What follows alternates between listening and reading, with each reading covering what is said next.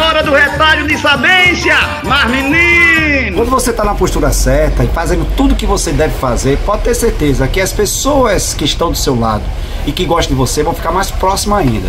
E aquelas pessoas que estão ambíguas, elas vão desaparecer. Então você continue fazendo o que você está fazendo, continue caminhando, porque a gente só sabe se está caminho certo a partir dos resultados. Então preste atenção nos resultados que você vai perceber que aquelas pessoas que de repente estavam com má vontade, com má intenção, elas vão desaparecendo devagarzinho se você não desistir e continuar seguindo em frente.